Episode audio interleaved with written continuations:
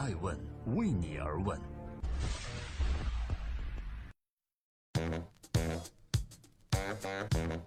Hello，各位好，这里是爱问每日人物，我是爱成，每天带着问题来评论一个风口浪尖人物的商业八卦。今天我想说一说啊，董明珠领了八千万人民币的分红，到底格力的豪气是从哪儿来呢？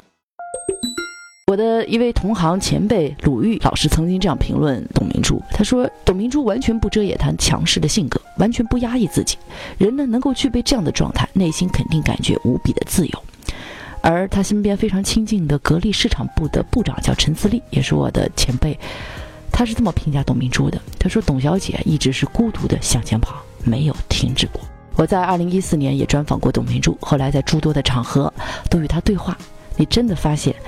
董明珠走过的路寸草不生，人们经常评论的观点啊，并不失实。现实也证明，董明珠领导的格力电器给股东的土豪式分红无人能比。四月二十六日，格力电器发布二零一六年年度报告，报告称啊，将拿出一百零八点二八亿元进行股东分红。因为营收喜人，格力业绩比去年增长了百分之十点八，所以此次分红呢，也将创造格力历史分红的新高。作为格力十大股东之一的董明珠，将从此次分红中一个人就获利七千九百七十七万元人民币。不得不佩服董明珠和格力，定位非常精准，我就是要做空调。格力呢，一直是家电行业里分红最慷慨的企业。去年董明珠分红了六千五百七十三万，今年是七千九百七十七万，两年分红的总额轻轻松松就过亿。格力公司也对外表示说，其实我们今年的分红比例啊，跟去年是一样的。而公司一直坚持的是高分红，坚持对股民负责和回馈股民的原则。这里是爱问每日人物啊，每天晚上九点半呢，我都会讲一个风口浪尖人物的商业八卦。今天我们来讲讲董明珠，是我们的老常客。但是就在前几天，他从格力的分红中拿到将近七千多万，所以我还是要继续聊聊他。董明珠一向以霸道女总裁来著称，就在去年格力临时股东大会上，因为进门的时候，他发现竟然没有掌声欢迎他，当场就发飙。他说：“这场股东大会是迄今为止唯一一次我进场没有掌声的。为什么没有掌声呢？是因为很多的股东对当时格力收购珠海银隆表示不满。网上呢也有很多说格力收购银隆，董明珠摊薄了股东的利润的言论。在回答股东提出的尖锐质疑时，董明珠明显看上去怒气没有消散。他吼道：说一，格力没有亏待你们，你们看看上市公司有哪几个给你们这样分红的？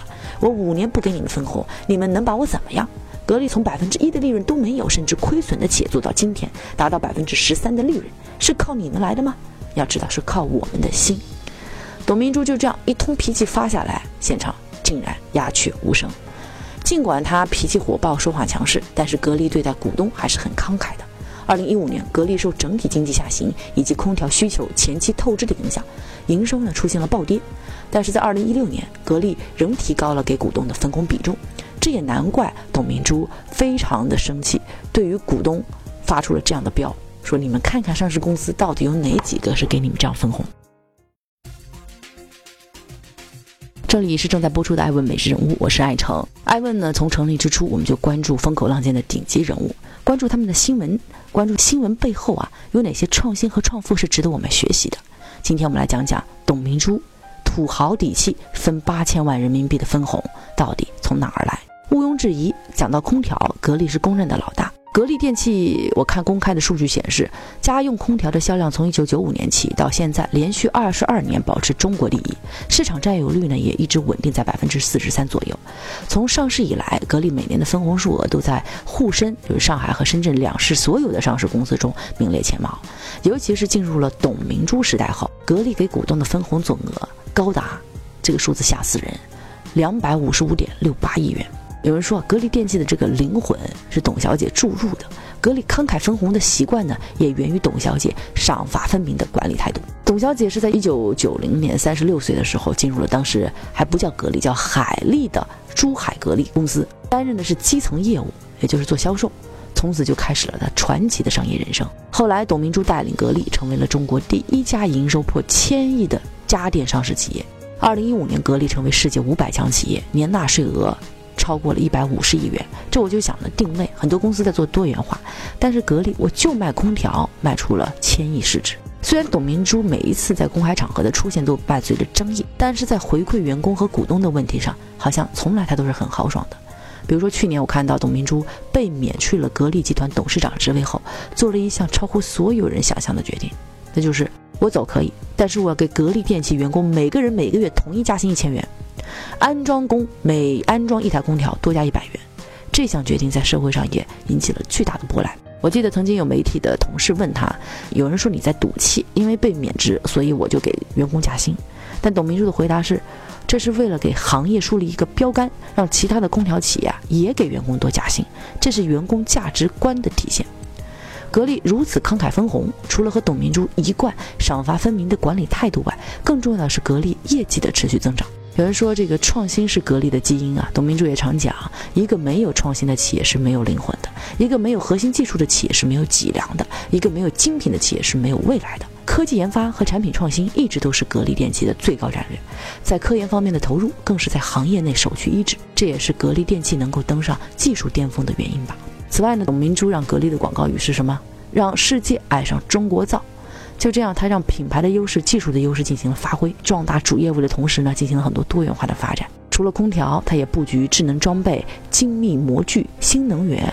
其实拥有三个品牌，一个是格力，一个是 TOSOT，还有个金鸿，这三个品牌。但这三个品牌多元化，但这多元化是一脉相承的，互相之间是有协同效应的。所以，这种的创新和多元化使得格力实力呢也是日益增强。这也即使整个制造业大环境不行的时候，它依旧大幅增长。在今天这个艾问美人物的最后，我特别想表明一个立场：分红是上市公司对股东的投资回报。